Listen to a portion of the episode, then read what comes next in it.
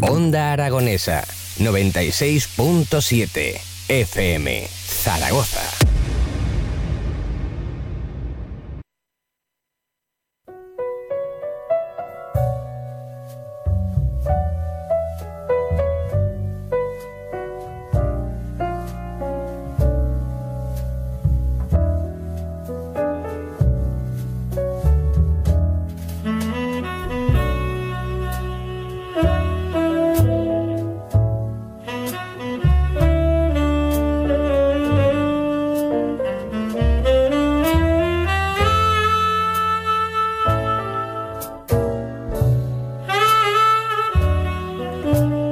Bien, Bienvenidos una noche más al Club Vintage, el club de los juegos selectos, el club de los juegos de 5 estrellas, el club de los astros y donde solo esos astros son dignos de ser nombrados en esta hora tan especial de la radiosfera desde la 96.7 para todo el mundo con vuestro servidor eh, Tony Piedrabuena y con Edu a los mandos. Edu, ¿cómo estás? Edu Pisa. Buenas tardes, ¿qué tal Tony? Pues muy bien, pues aquí esperando aprender un poquito más. Estábamos hablando antes que no creo que haya mayor eh, demostración de devoción por la radio que está a una hora del España-Italia mm. aquí trabajando, ¿eh? quiero decir. Pero porque les dijimos a los de la, FIFA, la UEFA, les dijimos, cámbialo, cámbialo porque es Club Vintage. está el Club Vintage y no os va a ver nadie. Entonces, eh, cambiarlo y hicieron caso. Hicieron caso, entonces. cuando mm, termine empezamos nosotros. Claro, claro, fantástico.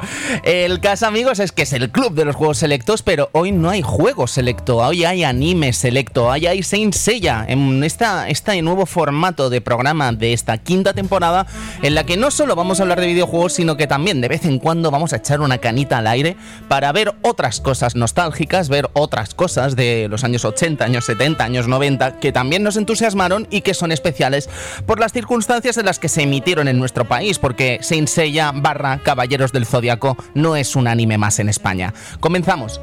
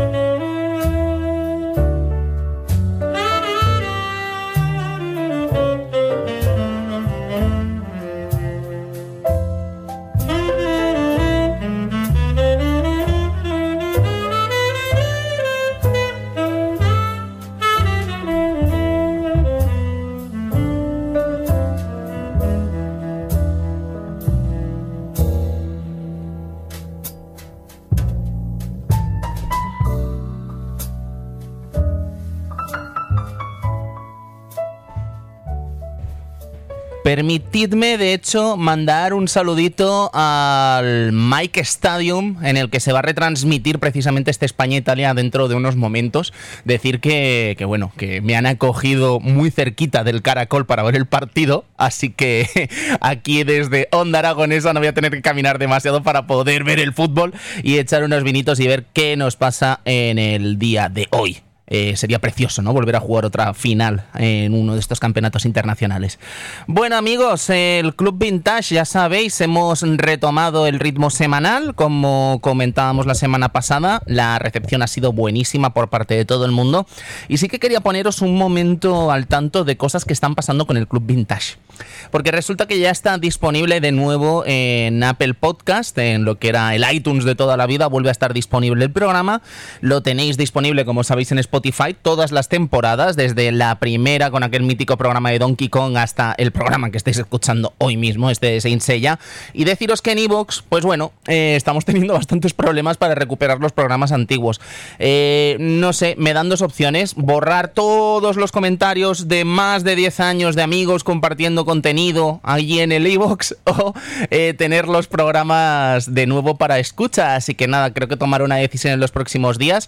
Subirlos de uno en uno me está dando problemas. De hecho, es muy probable que veáis que el de Shenmue 2 y el de Final Fantasy VII Parte 2 han desaparecido de iBox. Así que no os preocupéis que esos programas volverán, pero me temo que vamos a tener que sacrificar los comentarios y los likes y todas las estadísticas de estos programas. Así que, en fin, es una pena, pero creo que eh, prima el hecho de que tengáis disponibles estos programas que, bueno, que tanto cariño demostráis, porque no paran todos los días de llegarme eh, gente que me dice, Tony, no se puede escuchar en Evox, y yo siempre os mando el Spotify, os mando el Apple Podcast, y en fin, eh, pronto podréis escucharlo en Evox.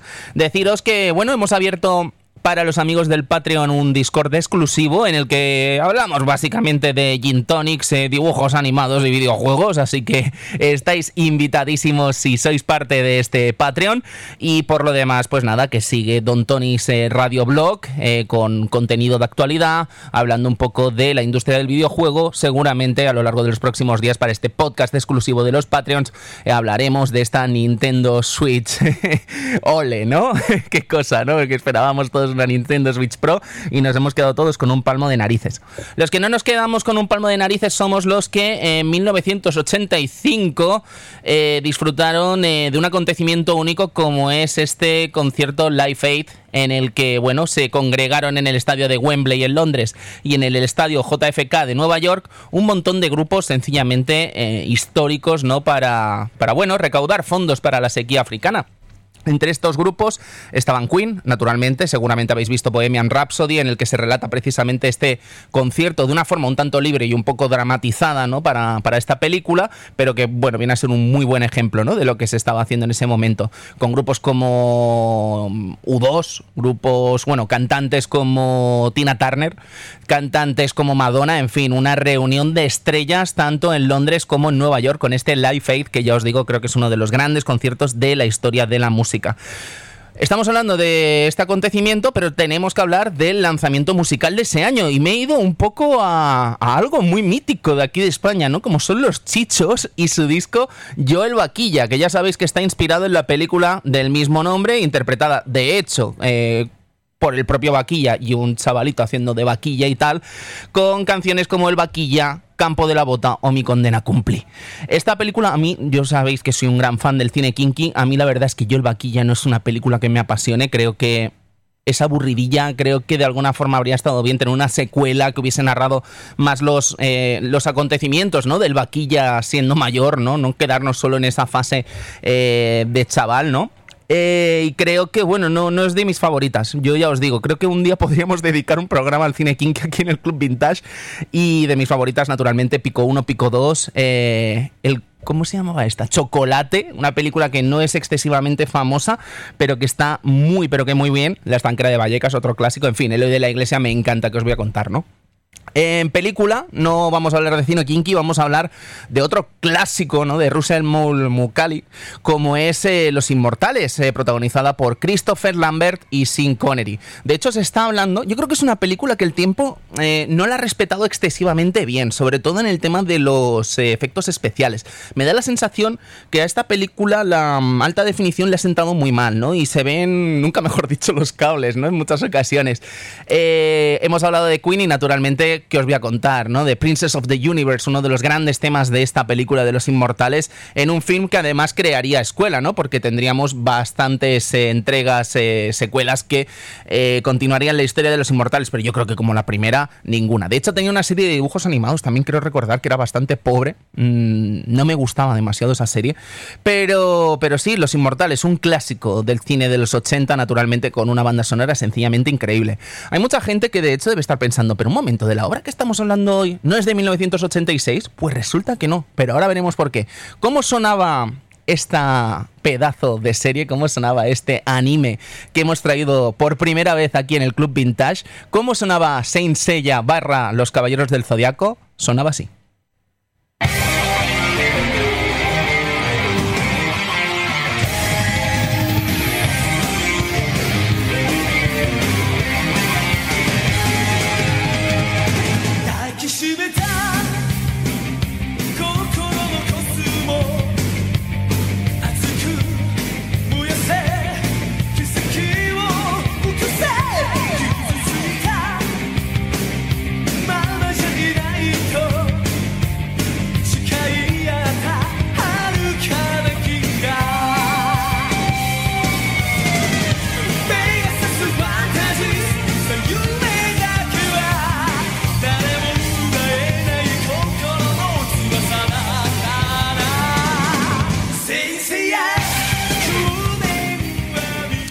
Hemos estado escuchando en estas últimas semanas, ¿no? El mítico tema de Caballeros del Zodiaco, el que conocimos aquí en España, ya sabéis, traducido directamente de Francia en su importación de esta serie desde el país galo.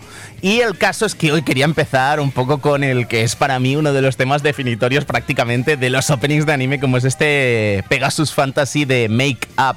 Un tema impresionante. Mm, sé que quizá Make Up, siendo un grupo que representa muchísimo a lo que sería Saint Seiya por motivos evidentes, porque no solo tiene este opening, sino que tiene un ending maravilloso y tiene algunos temas también muy representativos dentro de la propia serie. Eh, también está Hironobu Kageyama, Hironobu Kageyama, que yo creo que cualquier amigo eh, amante de Arcadia Gamer sabe que sentimos devoción por él, ¿no? Eh, con ese segundo opening, Soldier Dream, con ese tercero que se quedó en el tintero de Azor. En fin, no me quiero meter todavía con la música porque tenemos mucho, mucho rato para hablar aquí de Caballeros del Zodiaco y me temo que no me quiero empezar con. No querría empezar eh, con, los, con los cantantes, ¿no? Que hicieron posible que esta banda sonora fuese increíble. Y no solo los cantantes, sino también el compositor, del que también tenemos que hablar mucho de este Seiji Yokoyama en el día de hoy. Bien, para hablar de Saint Seiya, lo primero que tenemos que hacer, sin duda, es hablar de Masami Kurumada, su autor.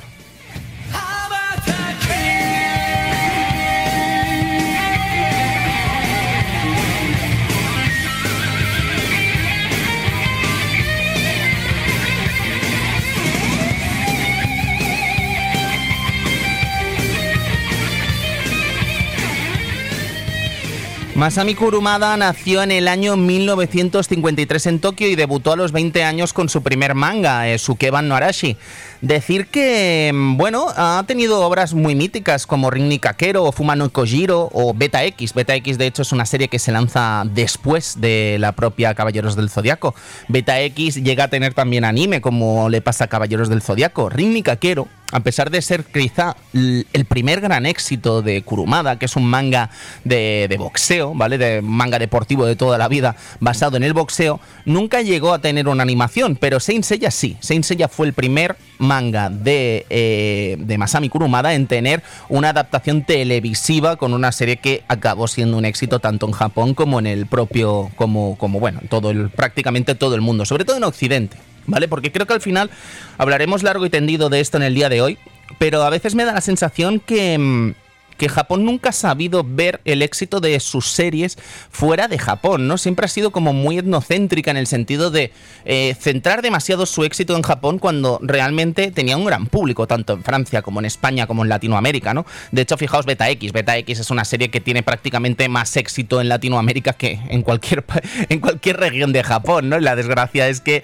no tuvo el éxito que tuvo Saint Seiya, pero por centrarnos el tiro en Saint Seiya, hablar de esta franquicia y de esta serie como una serie que eh, decíamos, ¿no? Se lanza en el año 1985. Y es verdad, seguramente si veis el primer eh, número en el que se publicó este Saint Seiya, en la portada de la Shonen Jam, la mítica revista que congrega algunos de los principales astros del manga, eh, es el número de enero de 1986, pero es que el estreno de, este, de esta revista fue a finales del 85, fue en diciembre del 85. Decir que, como decíamos, ¿no? Shonen Jump, para la gente que no lo sepa, es una revista eh, pues imaginad como el supermortadelo, ¿no? De Japón. Es una revista en la que se congregan a muchos de los principales autores de manga de Japón y cada semana se lanza un capítulo, ¿no? Una suerte de, de, de, bueno, de recopilatorio de distintos mangas en los que cada semana pues van avanzando las historias, ¿no?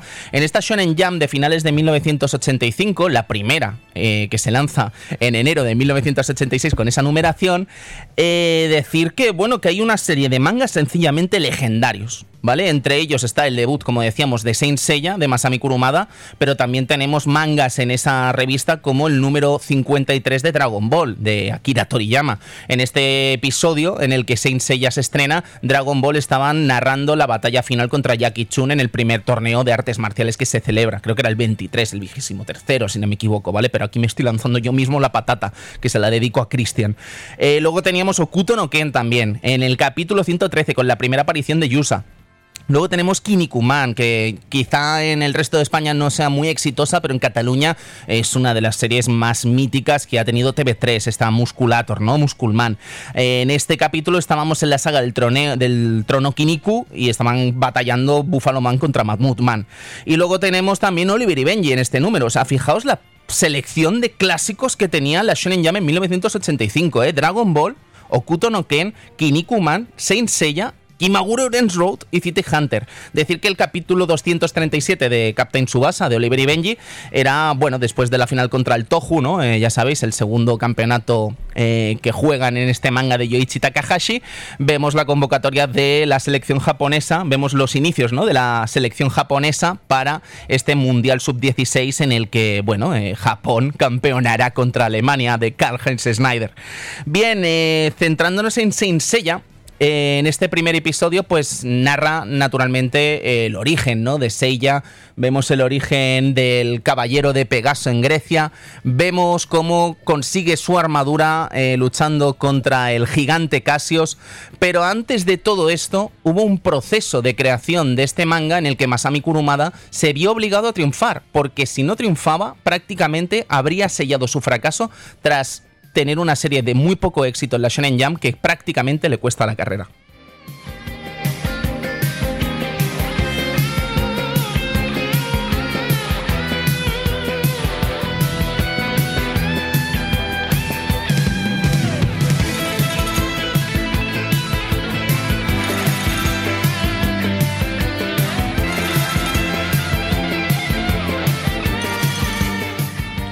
El nombre de este manga es Otoko Zaka. Parece ser que es una serie basada. Bueno, que no acaba de tener el éxito esperado y la acaban cancelando en la Shonen Jam eh, a los muy poquitos números de comenzar.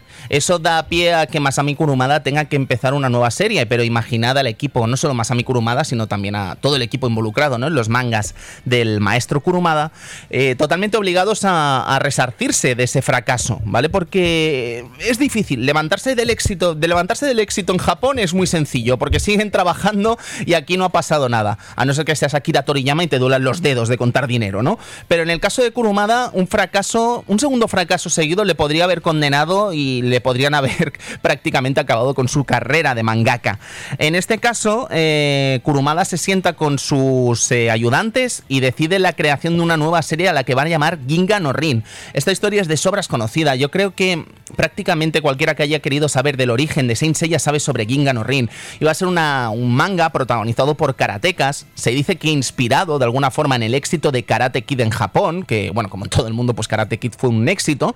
Y la cuestión es que parece ser que en este Ginga no Rin, Rin de las estrellas, eh, y estos personajes iban a tener poderes especiales, ¿no? Por lo tanto, para mm, mediar con esos poderes especiales, los protagonistas iban a necesitar algún tipo de protección.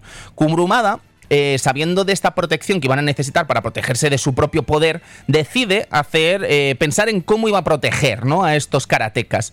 Pues resulta que lo primero que piensa es en ropajes de monjes, pero la cosa es que no le acaba de parecer lo suficientemente interesante como para crear un manga de karatecas con ropajes de monjes, ¿no? Entonces piensa en armaduras de samurái que vistan a los propios protagonistas, pero tampoco le acaba de parecer demasiado satisfactorio porque esto de usar armaduras, armaduras de samurái para hacer karate, pues no es la cosa como más cómoda del mundo, ¿no? Entonces, parece ser que ahí es cuando de alguna forma a Kurumada se le ilumina la idea de pensar en basar este manga en un concepto que había pensado previamente que Gingan Orin, ¿no? este Rin de las estrellas, cayese de, del propio cielo. Eh, y dice, jolín, ¿por qué no dedicarlo a la astrología, ¿no? De alguna forma este manga y por qué no dedicarlo a la mitología griega. Parece ser que muchas de las fuentes que he consultado eh, hablan de una especie de gafe entre los mangakas japoneses que consideraban que, bueno, basar mangas en el extranjero les daba mala suerte, ¿no? Y esta circunstancia de basar el manga en la mitología griega en un principio al propio Kurumada no le acabó de, de, de, de, congratular, ¿no? De decir, bueno, a lo mejor fracasamos, no estamos para jugárnoslas, ¿no? Con el tema em, del extranjero, ¿no? Pero al final decide exactamente basar esta producción en la mitología griega y no olvidarse del que va a ser seguramente el gran éxito de este Saint Seiya, de este Caballeros del Zodiaco, que es el tema de las armaduras. La astrología, de alguna forma, eh, mucha gente que he consultado, entre ellos eh, os tengo que recomendar un canal que es sencillamente maravilloso, que se llama Geek You, que está llevado por, por un chico peruano llamado César. Eh, me parece uno de los mayores expertos que he visto en mi vida de Saint Seiya y creo que todo lo que puedo hacer hoy va a ser poco comparado con, con, la maravilla que hace cada, con cada vídeo, porque es que os, os, lo juro, es un auténtico estudioso de, de, de, la mitología de Saint Seiya, es un auténtico estudioso de, todo lo que es este, este manga. Luego hay otro, lo compartiré si os parece bien por Twitter, pero luego hay otro youtuber muy interesante eh, que se llamaba La Próxima Dimensión, si no me equivoco, que también analizan Sensei ya desde un punto de vista histórico que, es sencillamente fabuloso. Eh, mirad, total envidia de tener una especialización tan grande ¿no? en un tema como es Saint y de hecho total envidia de no encontrar youtubers con tanta tanta calidad con un manga que me gusta tanto como es Dragon Ball ¿no? pero con Saint os aseguro que he disfrutado muchísimo con ese contenido cierro el paréntesis y hablemos si os parece bien de las que yo creo que son las cuatro claves de este manga, de este Saint Seiya, de este manga que se alargaría durante 28 tomos, por cierto.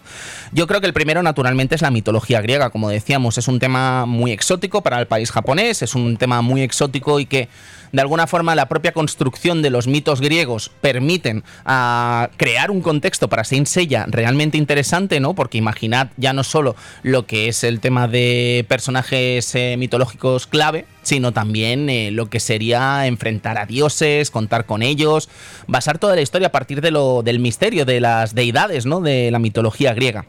Luego la astrología, como decíamos, porque ya sabéis que estas armaduras, que se van a llamar cloth, en realidad se van a llamar telas, ¿vale? A pesar de que nosotros lo vamos a llamar armaduras, a pesar de que lo llamen caballeros del zodiaco, mm, en realidad técnicamente nunca han sido caballeros, ¿no? De alguna forma, esa es una especie de traducción que se ha hecho. Las armaduras en el manga original les llaman telas, ¿no? Ah, refiriéndose sobre todo a lo que serían las telas que vestían los griegos, ¿no?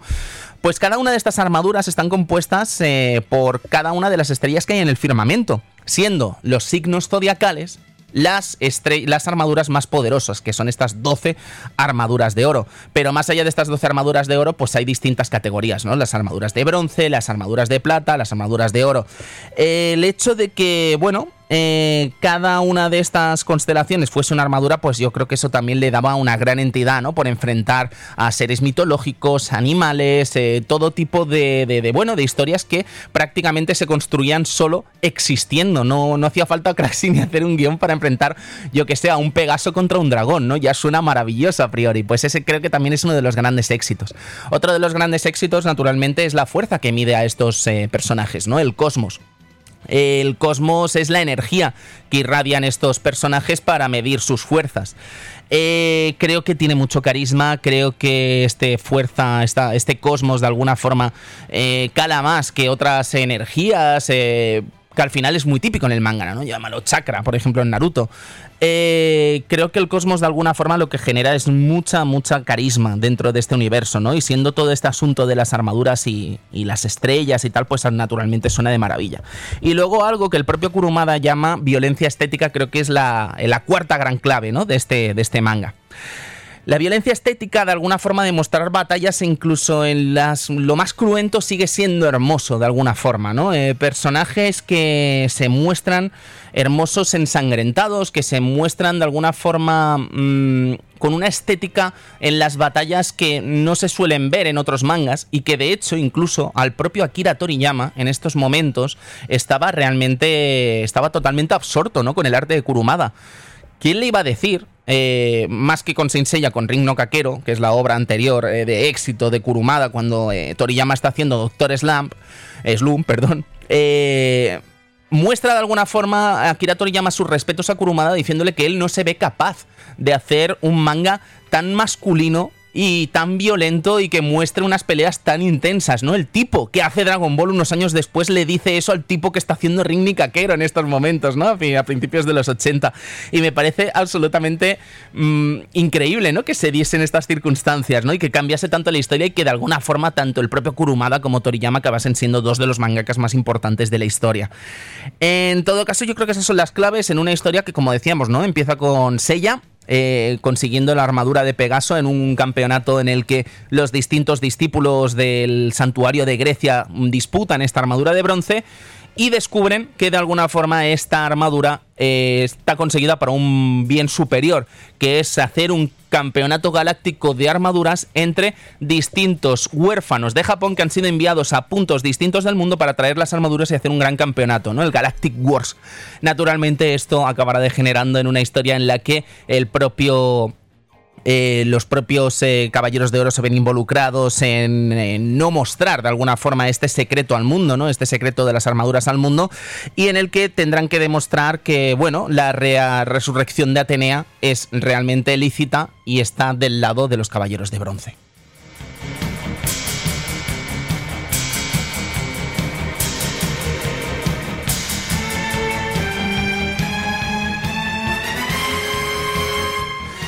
Como decíamos, este manga está compuesto de 28 tomos. Este manga, de hecho, llega a España en mayo de 1993 de la mano de Planeta de Agostini, como no podía ser de otra forma, que ya se estaba forrando ¿no? con, los, con los, eh, la serie blanca de Dragon Ball.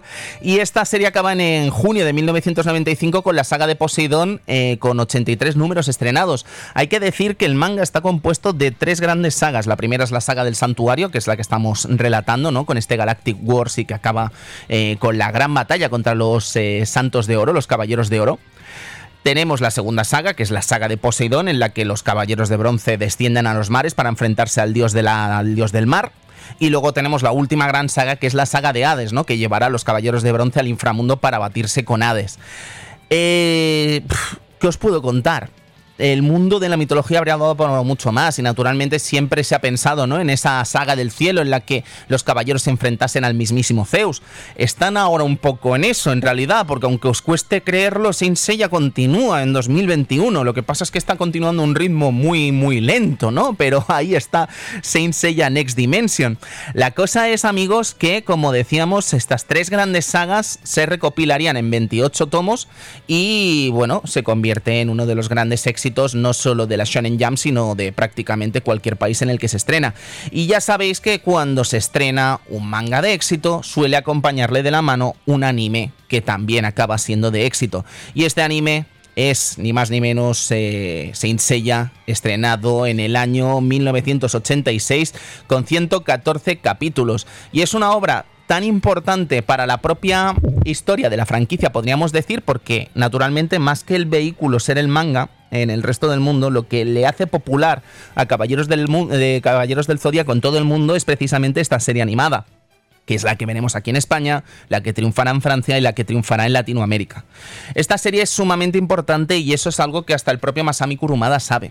Eh, tanto que Masami Kurumada reúne prácticamente, sin saberlo, a un equipo de personas que va a ser primordial para hacer realidad esta serie. De hecho, el propio Masami Kurumada en los años 2000, en los tiempos de Saint Seiya Hades, las ovas de Hades, de las que hablaremos luego también un ratito, eh, habla de que no se podría hacer Saint Seiya sin la animación de Shin Araki, sin la música de Seiji Yokoyama y sin la voz de Toru Furuya.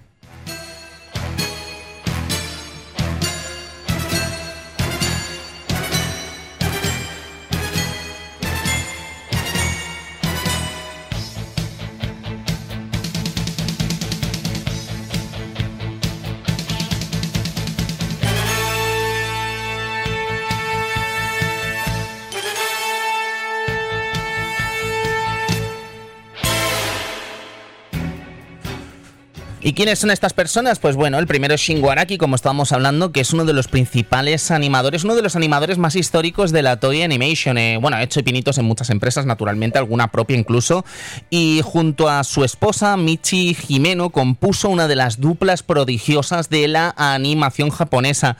Shingo Araki, desgraciadamente, nos dejó en diciembre de 2011, pero dejó un legado absolutamente brillante de animes que, gracias a su sello, brillaron incluso más que el propio manga y ya sé que puede sonar un poco grandilocuente esto que acabo de decir, pero ¿Qué me decís de la Arcadia de mi juventud, ¿no? Esa gran película de Capitán Harlock. ¿Qué me decís de la el anime de La Rosa de Versalles? Que bueno, que en Cataluña con esa Lady Oscar, ¿no? Es un mítico de, de los mangas shojo y además una historia de la Revolución Francesa sencillamente maravillosa.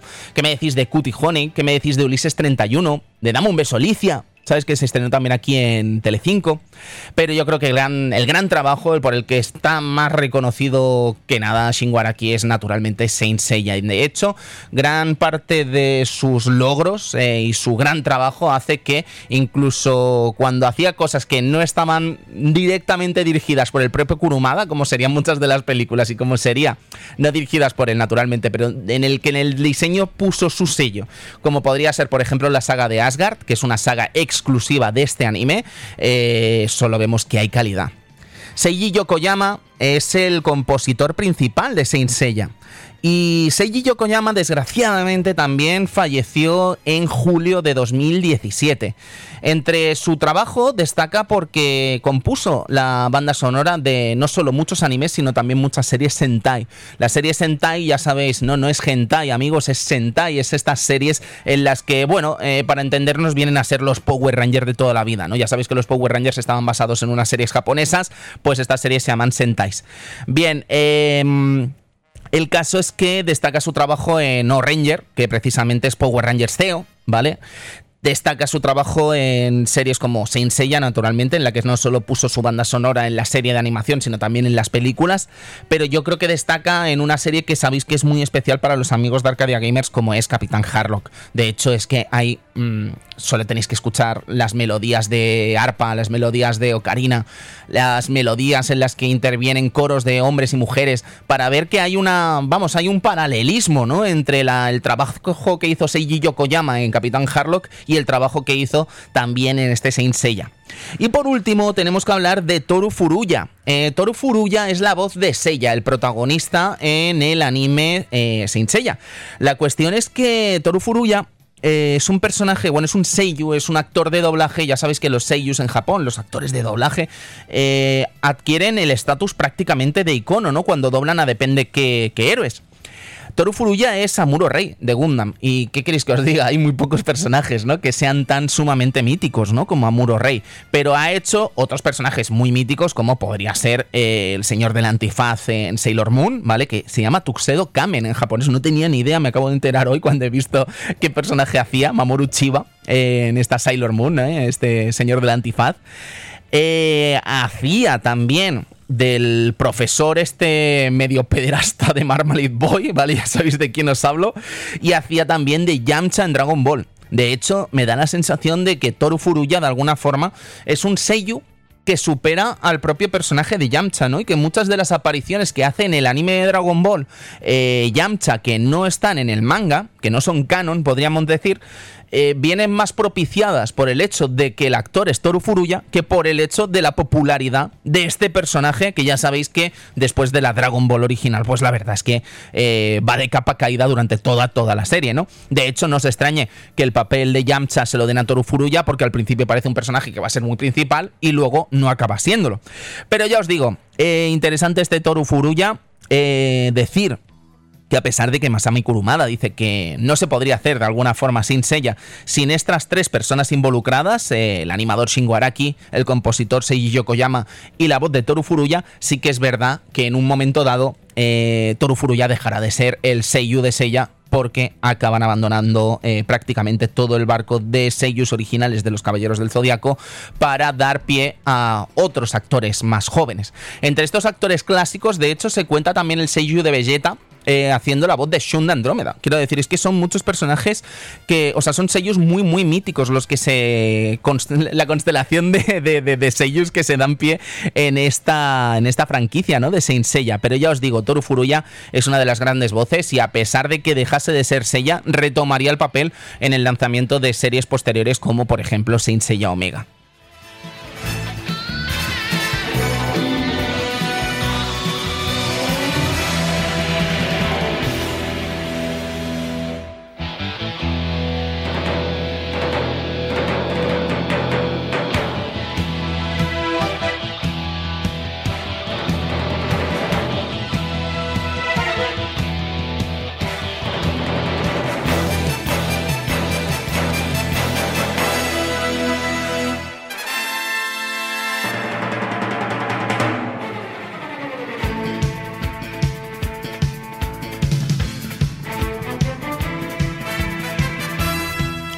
Estáis escuchando aquí al, al añorado Seiji Yokoyama, ya os digo, es eh, sencillamente maravilloso, ¿no? Estos tres elementos que comentábamos que hacen grande a esta serie. Saint Seiya se estrena aquí en España en julio de 1990, eh, 1990 algo que no recordaba de hecho, porque yo aquí tenía cuatro años, eh, es que se estrena en televisión española, no se estrena en Telecinco. De hecho, parece ser eh, estas fuentes consultadas en una página española llamada shunete.es, que Saint Seiya cuenta con 26 capítulos estrenados semanalmente en televisión española. Luego, posteriormente, pasa a televisión a TV2 pero es Telecinco la que se hace con los derechos eh, de todos los capítulos para ser emitidos a partir de septiembre de 1991 en un programa que este sí lo recuerdo, que es Super Guay. Eh, Super Guay estaba presentado por Miliki Rita Irasema y además recuerdo perfectamente eh, esto que hacían del telo cambio, ¿no? Que era como una especie de concurso con los niños que iban como con unos gorritos. Entonces, eh, Miliki iba entre el público y cogía el gorro que más le gustaba y se lo cambiaba a los niños por juguetes, ¿no? Esto sí que me acuerdo, tengo un vago recuerdo de esto y ya os digo, creo que es de mis primeros recuerdos televisivos que tengo. La cuestión es que eh, estos 26 episodios vienen doblados por la voz inconfundible, en este caso nuestro nuestro Toru Furuya es eh, Juan José López Lespe, que le da voz a Sella de Pegaso durante toda la serie. Sí que es verdad que con el doblaje, con el cambio a Telecinco, se cambian muchos dobladores, el estudio cambia de alguna forma y muchas de las voces cambian, pero lo que es la voz de Juan José López Lespe siempre se mantuvo, se mantuvo con Sella de Pegaso porque era una voz absolutamente icónica. Eh, con esta mm, serie, pues tenemos un poco lo mismo: eh, saga del santuario, saga de Poseidón, y ya está. ¿Por qué? Porque resulta que no se llegó a animar en un principio la saga de Hades. Pero entre la saga del santuario y la saga de Poseidón, aquí sí se inventó una serie entre medios, una saga entre medios, que era la saga de Asgard, que se basaba en una de las seis películas que sería de Saint Seiya a lo largo de toda su historia, pero ahora hablaremos de ello, si os parece bien. La cuestión es que ¿Por qué pasó esto, no? ¿Por qué pasó que estos 114 episodios, si no me equivoco, contaron con una saga extra animada cuando ya había suficiente material, ¿no? De alguna forma ya había suficiente material como para alargarla, ¿no? De forma artificial con una saga extra. Bueno, pues es que resulta que durante toda la existencia de Saint Seiya se dio una circunstancia muy muy curiosa. Y es que si bien el primer episodio en el manga de Saint Seiya empezó en diciembre de 1985, como decíamos al principio del programa, la realidad es que el anime empezó a emitirse en Japón el 11 de octubre de 1986. Es decir, no hubo una gran diferencia de tiempo entre el estreno del manga y el anime, lo cual supone un auténtico problema, porque los animadores no pueden animar material que no tienen del manga. Es decir, tienen que alargar de forma artificial el manga, el anime, para que al mangaka le dé tiempo de hacer nuevos capítulos de lo que sería la obra en la que se basan, ¿no? Esto lo conocemos como relleno de toda la vida. Esto ha pasado con Dragon Ball, esto ha pasado con Naruto, esto ha pasado con Bleach y naturalmente ha pasado con Saint Seiya. Y si bien es cierto que esta saga de Asgard, que decíamos que va entre la saga de Poseidón, entre la saga del santuario y la saga de Poseidón, es estupenda contra todo pronóstico, porque este contenido suele ser bastante pobre, sí que es verdad que lo que es el relleno que tiene el anime en los primeros episodios, en las primeras sagas, eh, peca de muchas cosas. Peca de mala calidad, peca de ser lento, peca de añadir elementos que no vemos en el propio manga y que no suman ni añaden nada. Peca de inventarse caballeros nuevos como los caballeros del metal, que parecen más metidos ahí por Bandai, que es la encargada de hacer los juguetes, que los propios artistas de este anime.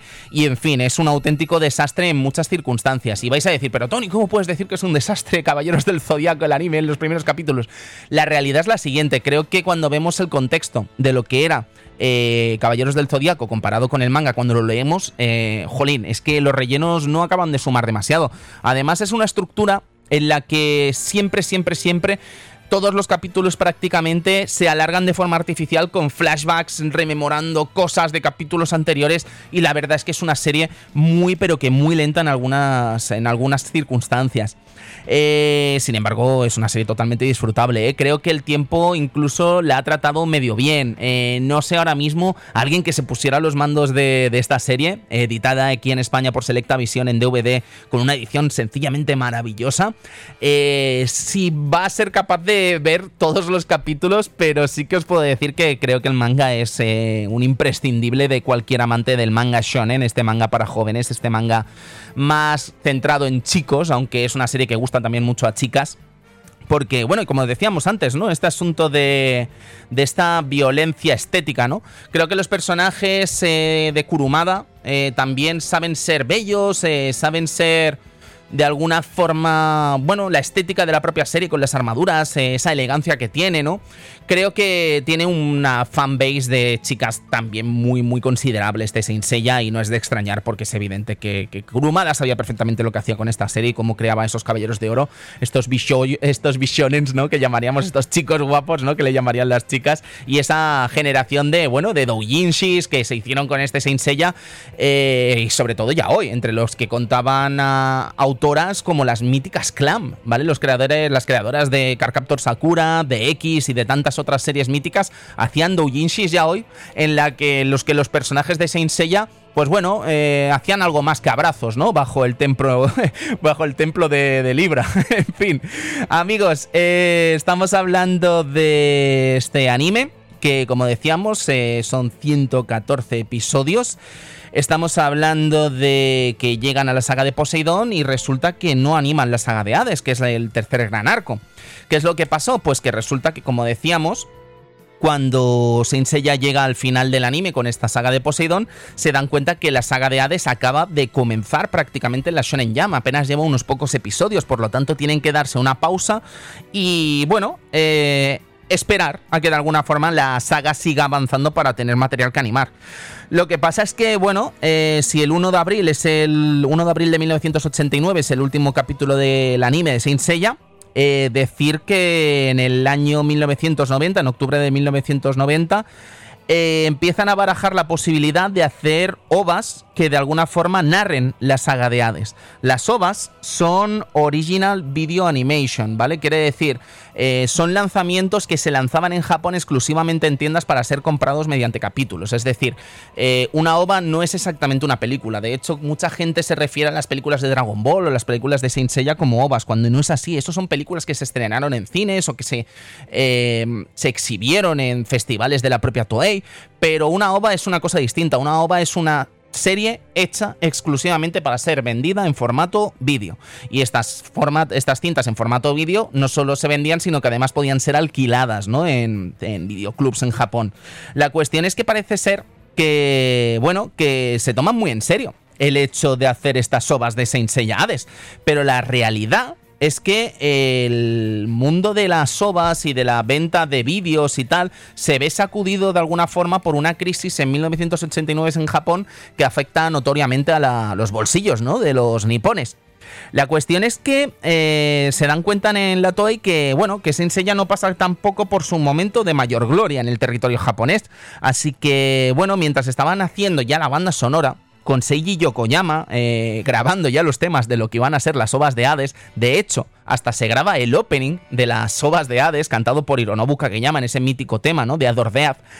Eh, resulta que deciden no hacerlo. Y en 1998, o sea, en 1990, pues bueno, queda este proyecto de alguna forma totalmente congelado. Más bien en el año 1991 queda completamente congelado, ¿no? Se intentan poner de acuerdo a finales de 1991 los distintos involucrados para llevarlo no a OVA, sino llevarlo a televisión, pero no llegan a ningún acuerdo y queda por completo congelado hasta el año 2002, momento en el que vamos a ver por fin la conclusión de este anime.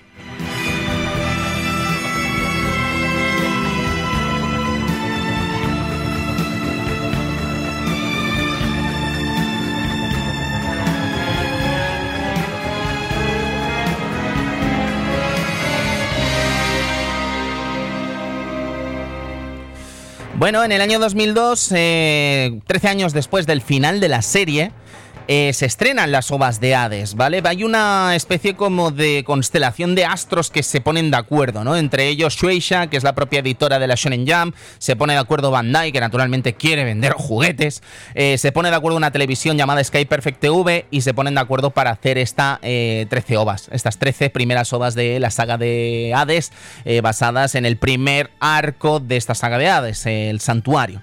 Bien, esto parece ser que, mm, bueno, eh, se hace realidad también porque en este momento se está haciendo Ring Nikakero 2, la secuela de la mítica, del mítico manga de boxeo de Masami Kurumada, y parece ser que el éxito es tan sonado que de alguna forma piensan, ostras, a lo mejor es un buen momento para resucitar este fenómeno.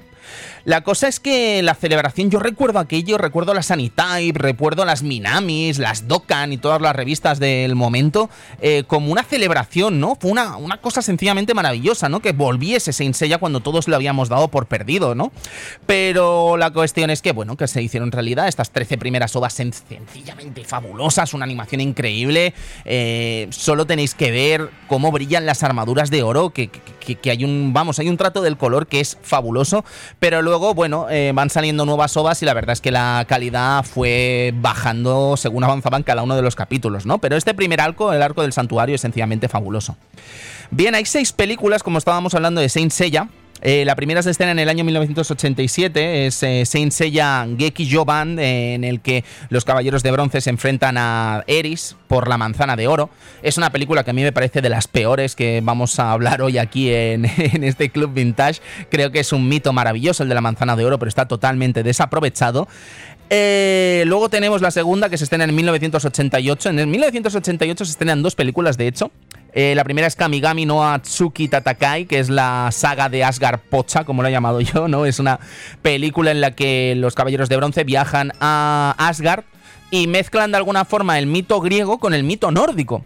La película no está mal, de hecho nos presenta incluso a uno de los caballeros protagonistas, a Yoga del Cisne, en una versión eh, una versión mala, ¿no? En la que se enfrenta a Shiryu del dragón y es sencillamente fabuloso este, este enfrentamiento, ¿no? Yo creo que ya solo por eso vale la pena esta película. Luego tenemos Saint Seiya Shinku no Shonen Densetsu de 1988, aquí conocida como Los Santos Escarlata. Eh, yo creo que si estoy despertando la curiosidad en algún amigo vintager y no sabe ni por dónde empezar a ver Saint Seiya, amigo, búscate Los Santos Escarlata. Creo que es una muy buena muestra de lo que es Caballeros del Zodiaco en cuestión de una horita más o menos que dura, esta película. Me parece la mejor en cuanto a animación. Creo que el trabajo de Shinwaraki es maravilloso. Eh, se alinean todos los astros porque Seiji Yokoyama hace una banda sonora espectacular. Torufur ya está brillante como Seiya y en fin, yo creo que esta es la película que define lo que es Saint Seiya en cuestión de una hora. Luego tenemos eh, la de 1989. Saishu Seisen no Senshitachi, que es eh, una batalla ya no contra una un, un dioses nórdicos, ni dioses orientales, ni tal, es una batalla contra el mismísimo diablo, contra Lucifer, el Lucifer cristiano, y creo que es una película absolutamente decepcionante. Eh, no sé si vino de alguna forma a sustituir lo que iba a ser Hades, pero la realidad es que me parece flojísima y no vale la pena, la verdad no creo que sea de la... Creo que es la segunda peor película de la que vamos a hablar hoy. Y luego tenemos en 2004, nos vamos a casi 15 años después para hablar de la continuación de Saint Seiya Hades, que es este eh, Tenkai Gen Yoso Overture. Eh, enfrentamos a los caballeros de bronce con los dioses griegos Artemis y Apolo. Y la realidad es que la película a mí siempre me ha gustado mucho, pero sí que es verdad que fue un fracaso en taquilla. La gente la considera aburrida, no es demasiado dinámica, pero tiene una animación y creo que es un trabajo buah, maravilloso también de Shinwaraki y compañía. Tenéis que echarle un vistazo porque creo que es de lo mejor en cuanto a animación que se ha hecho de Saint Seiya nunca. Por último, tenemos en 2014 Saint Seiya Legion of Sanctuary. Es una de estas películas que la Toei Animation está haciendo últimamente en contenido CGI. Y la verdad es que, bueno, ya sabéis que desgraciadamente en Japón, bueno, no querría de alguna forma eh, generalizar, ni mucho menos, pero sí que es verdad que en Japón ha preocupado durante mucho, mucho tiempo eh, lo que sería la calidad de las animaciones CGI de Japón versus las animaciones CGI que se estaban haciendo en Japón en películas y eso. Entonces, la realidad es que a mí es una película que me parece entretenida, pero sí que es verdad que, bueno, que, que se actualiza de alguna forma el mito de Saint Seiya, que las armaduras son distintas, que narra la saga del, de, de, del santuario en cuestión de una hora y media. Eh, entiendo las críticas, ¿no? A esta película, pero bueno, yo creo que es una película que se deja ver y que muchas de las decisiones que toma estéticas eh, son más que correctas. Bueno, eh, amigos, estamos ya encarando lo que es prácticamente el final del programa. No querría irme, se nos ha echado hoy el tiempo encima, ¿eh? La verdad es que, jolín, yo estaba preocupado con qué iba a pasar con este capítulo de Saint Seiya y me da la sensación que acaba el programa y no he dicho todavía Shunda Andrómeda, no he, no he dicho Yoga del Cisne, ni Iki del Fénix, lo cual me tiene un poco loco. Pero Pero sí que os digo que, bueno, que naturalmente una de las partes esenciales de este mito está en los juguetes de Bandai, está en, el éxito que fue estos eh, juguetes para las navidades del año 1990 y cómo todos los niños nos peleábamos por conseguir, de alguna forma, estos juguetes eh, llegados de Japón eh, a 3.000 pelas el muñeco, dicho sea de paso, en el que, bueno, en España sí que es verdad que creo que toda la, la, mercadotecnia de Bandai se centró sobre todo en el objetivo, ¿no? De, de los caballeros del zodiaco, lo que serían los caballeros de oro, y que los niños, pues, comprasen su signo zodiacal. Lo que pasa es que al final a todos se nos va un poco de las manos y acabamos comprando más de un signo, ¿no? Porque ¿quién no quiere tener a Géminis? ¿Quién no quiere tener a Virgo? ¿Quién no quiere tener a Acuario? En fin, una colección sencillamente fabulosa que hoy incluso echan un vistazo porque si tienes alguno en buen estado aún puedes ganar un dinerillo. Bueno amigos, eh, llegó la hora de la entrevista. Hoy tengo el honor de dar la bienvenida a otro amigo. Qué bonito esto del Club Vintage porque damos la bienvenida siempre a buenos amigos. Hoy tenemos a Joaquín Paz que mm, es el intérprete de las canciones eh, que se lanzaron en Selecta Visión, eh, adaptando eh, los míticos temas de Hironobu Kageyama y Make Up al español con la fabulosa voz de Joaquín. Joaquín, ¿cómo estás? Buenas tardes, Tony. Muy bien, ¿tú cómo estás? fantástico, con ganas de, de, saber un poco tu opinión sobre Caballeros del Zodiaco, porque Joaquín, más allá de tu carrera de cantando, creo que Sella de alguna forma también te marca como niño o como aficionado al manga, ¿verdad? Claro, para mí es, imposible definir el Caballeros del Zodiaco en, una palabra, porque de niño me aportó mucho como, como afición, como coleccionista de, figuras, de lo que estabas comentando tú, a 3.000 pelas y muñeco, como dices tú, y, luego de mayor, pues eh, a, nivel profesional también me, ha marcado mucho, lógicamente, porque es, una experiencia muy bonita, ¿no? Poder participar en, en, una serie que te ha marcado la infancia, pues, pues es una cosa que, realmente siempre la guardas con mucho recuerdo, ¿no? Oye, Joaquín, em, yo es que sabes que siento devoción primero por Joaquín Paz, luego siento devoción por Hironobu Kageyama y por Make Up, ¿no? Pero que cómo, cómo, cómo es enfrentarse a ese desafío, ¿no? Y no sobre todo enfrentarse a ese desafío de, traducir estas canciones, eh, Joaquín, sino de realmente hacer un trabajo que creo que prácticamente gusta a cualquier fan, ¿no? De Saint Seiya. Me parece un mérito absolutamente tremendo, Joaquín. ¿Cómo, cómo es enfrentarse a esas letras? Muchas gracias, Tony. Pues la verdad es que mm, es un trabajo que, si te gusta lo que haces, pues realmente resulta apasionante. Es decir, yo cuando empecé, como bien recordarás, era, era un simple usuario de los foros. Me, gustaba conectarme a los foros y, coleccionaba figuras, estas cosas, y empecé a hacerlo un poco por placer, porque nadie más lo había hecho. Y yo dije, bueno, pues, ¿qué pasa si, si adaptamos esto al español, no? Porque como los japoneses tienen tanta afición por el karaoke, dije, ¿qué pasa si adapto esto y lo grabo en un estudio bien, ¿no? Y le hago una letra más o menos bonita, intento que quede bien en español, a ver qué pasa. Y fue un poco por afición, entonces no te planteas esa presión de decir, bueno, a ver qué pasa con esto, a ver, porque no lo haces con, con esos aires de grandeza, lo haces simplemente porque te gusta.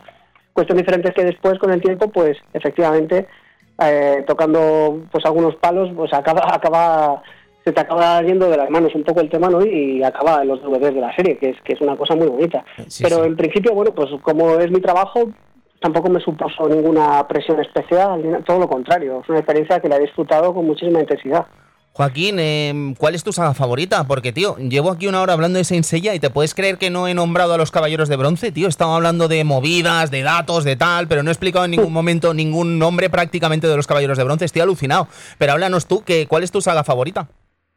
Pues eh, yo me quedaría con dos. Eh, la saga de, de Santuario me parece que es una maravilla en cuanto a guion aunque tienes que haber visto la anterior para que realmente te, impacte y te emocione, pero me parece que, además con los años que transcurrieron desde que acabó la saga de Poseidón en España hasta que recibimos la saga de Santuario fueron tantos años que volver a haber animado Los Caballos del Zodiaco fue un acontecimiento muy importante. Y esa saga me encanta. Y luego, por otro lado, el spin-off de, Los Canvas, que me parece una joya, una joya de la animación y que no, es, no está suficientemente reconocida para, para mi gusto.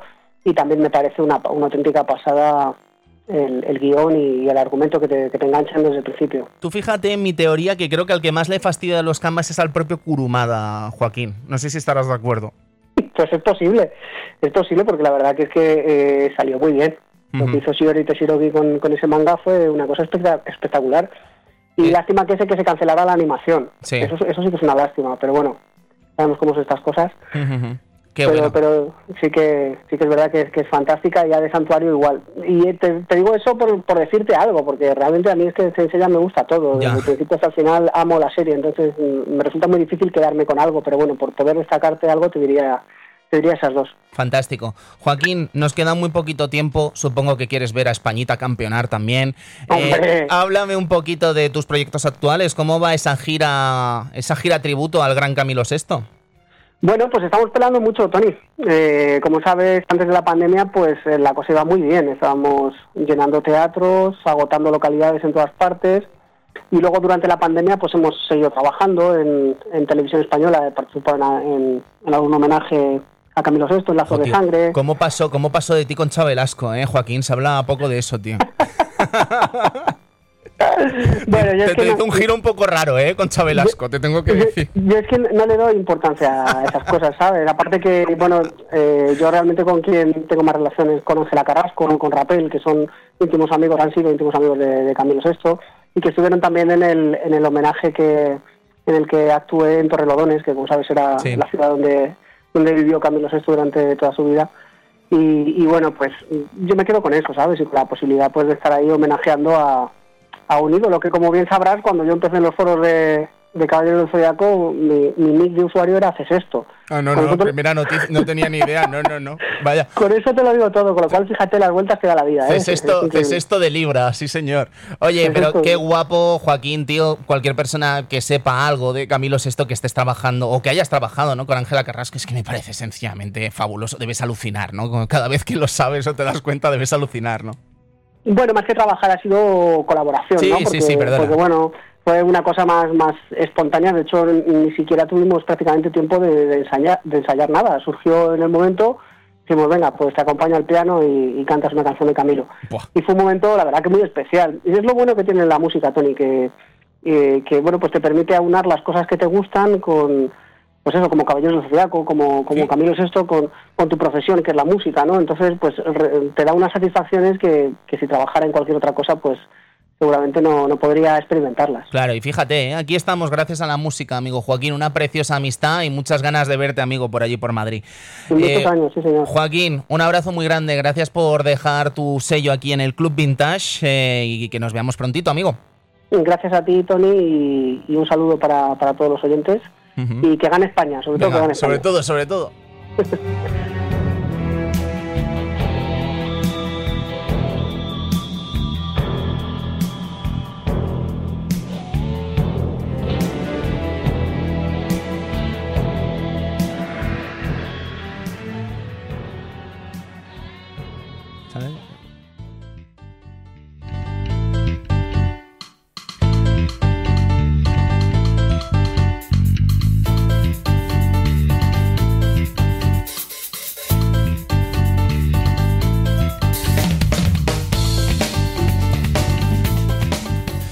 Bueno, yo ya os adelanto que uno de mis planes de este fin de semana no solo va a ser ver campeonar a España el domingo, sino que además eh, va a ser irme a Arcade Levels a viciar Outrun 2 durante horas y horas para preparar el programa de la semana que viene, en el que, como os digo, para mí, para mí, es el último gran lanzamiento de recreativa que se hace en la historia del videojuego.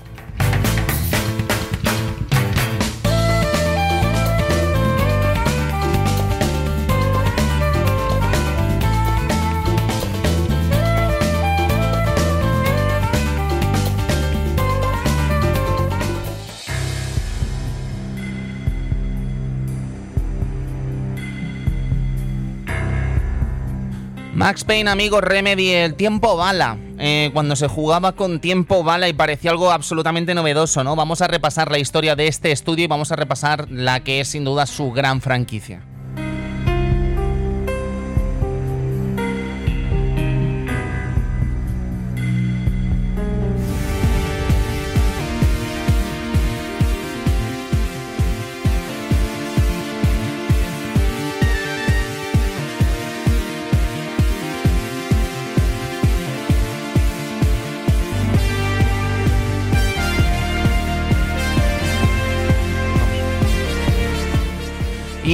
Bueno, eh, os prometí un juego retro, pero me he echado atrás, os debo reconocer, porque las, em- eh, eh, a finales de mes hay un evento muy interesante aquí en Zaragoza, que es la presentación de la película Arcadeología, en la que tuve el placer de participar, en la que veréis a un Tony Chan más gordo, más calvo y menos turco.